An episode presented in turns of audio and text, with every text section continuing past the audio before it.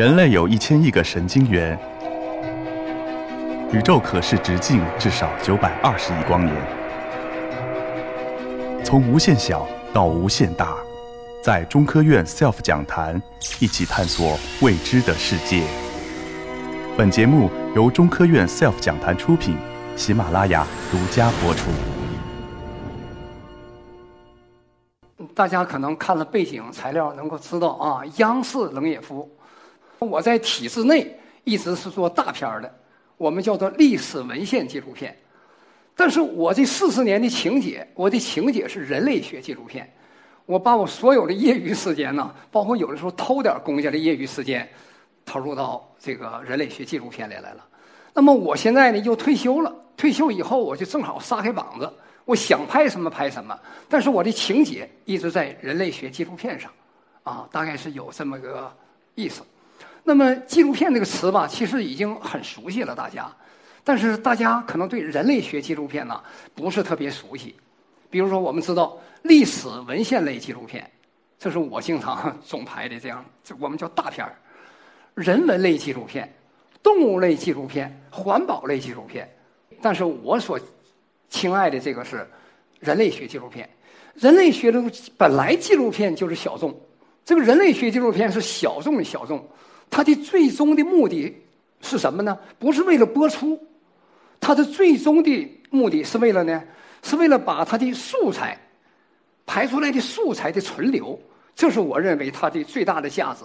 我拍这个片子的目的，也是为了把这些影像存留下来。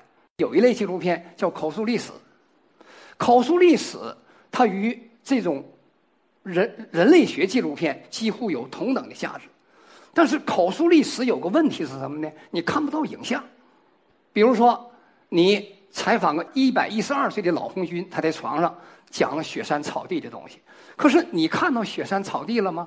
当我们做再做长征的片子的时候，我们会用动画把雪山草地补充上来。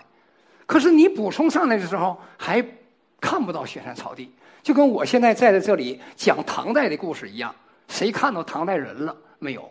所以，人类学纪录片的最根本的价值在于，它是记录人的生存状态和人的生活生存的轨迹的记录。这种影像的呈现的存留，我认为是最价值最大的一部分。所以说，那么他在做这个片子的时候，我们在做这个片子的时候，就给你带来了一个很原则的一些东西：等来的真实，重走一遍，再过来一遍，不可能重拍。是吧？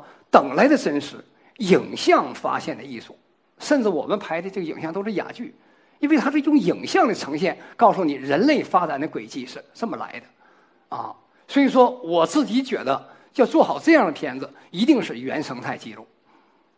但是实际上的原生态是没有的，因为任何记录都是最主观的客观记录。我这些年排了十三个半。你别看我这么几十年，因为我的片子都是五年生产出来一个，只有一个躁动是一次性出来的，因为它是一次化的场面，五台摄像机一起拍，剩下都是五年一个。但我们给大家选了几个片段，大家再来来了解一下人类学纪录片的它的影像的价值在哪里。拍这样的纪录片，它的画面啊，基本上有一台机器在那放着，放着不动弹。由于我们过去比较穷，所以只有两台机器，就第一次拍摄只有两台机器。啊，以后我个人都买了五台 DV 机拍。这个是过去就是哄孩子抱孩子时候是这样的工具，现在可以买下来，就搭在前面，孩子可以坐在里面，两个手干活，还可以把这包放在后面。所以说，当你再过十年看到这样的画面的时候，你会怎么来看待？这就是人们在生活生存的过程中轨迹的一种变化。我们再看看这个纳西人，就是洗衣服是怎么洗的？他们这里的水从来没有肥皂，他们一辈子不再用肥皂了，水里的水从来都是清澈见底的。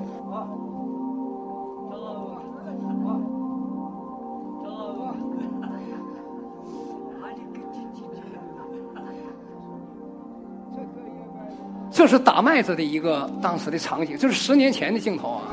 今天那个那个叫联合收割机一过，麦粒儿就出来了。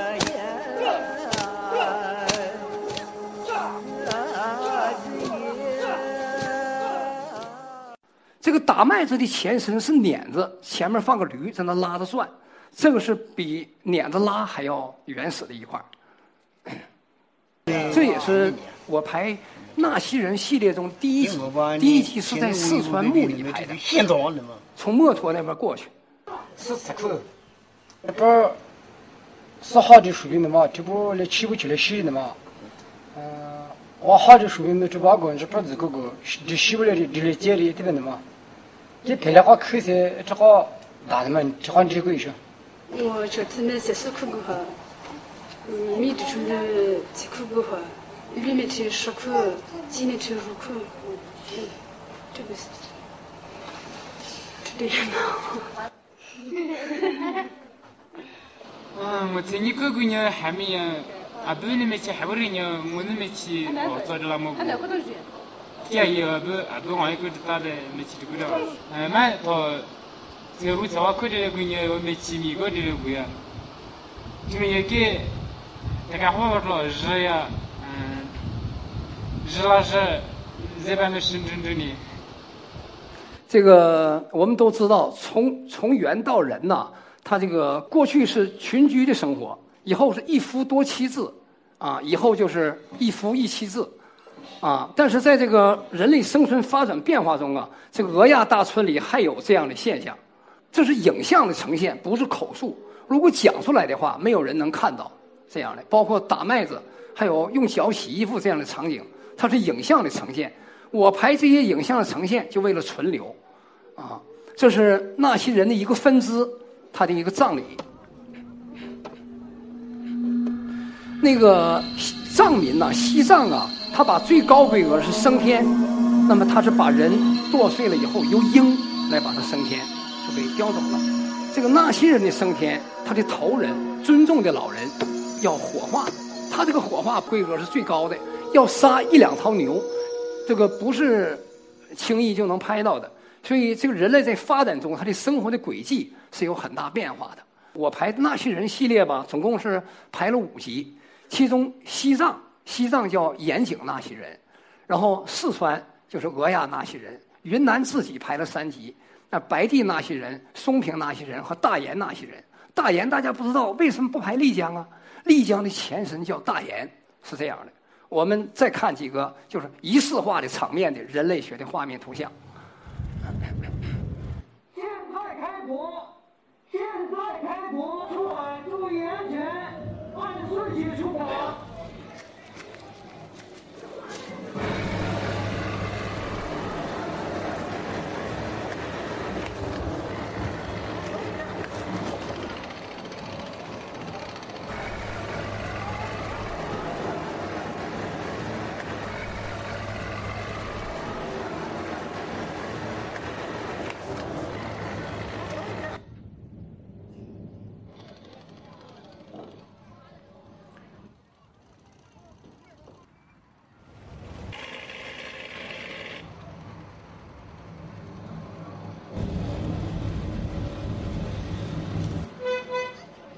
这些人是来服务于打海蜇的船的，这个船一年就出去一次，这有十万人在这在这等着扒这个海蜇，用手来扒海蜇，啊，这个收海蜇有三十个点儿，一个点儿三百万吨，就收我就这一天时间，他要收这么多海蜇，啊，这是我一次性拍完的五台机器，去了两年之后才碰上这个事儿了，啊。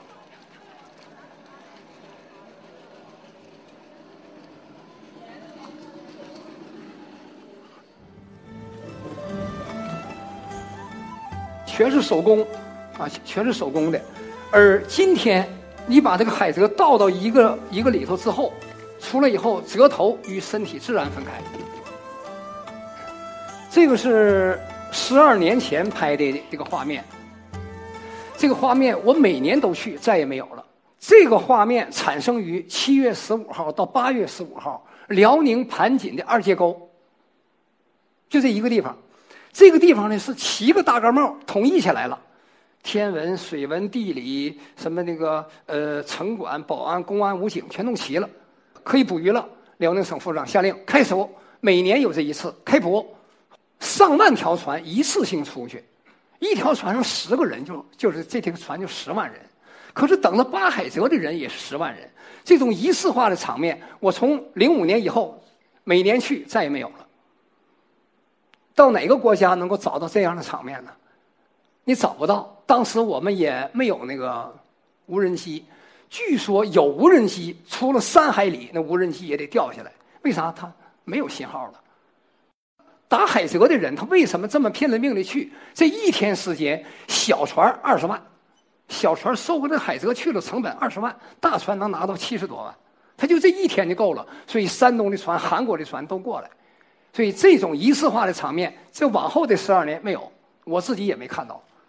SELF 讲坛登陆上海，七月二十九日，从银河追问到生命探索，从神经科学到人工智能，在上海图书馆五百个免费观众席，关注 SELF 格致论道讲坛公众号就可以报名来现场。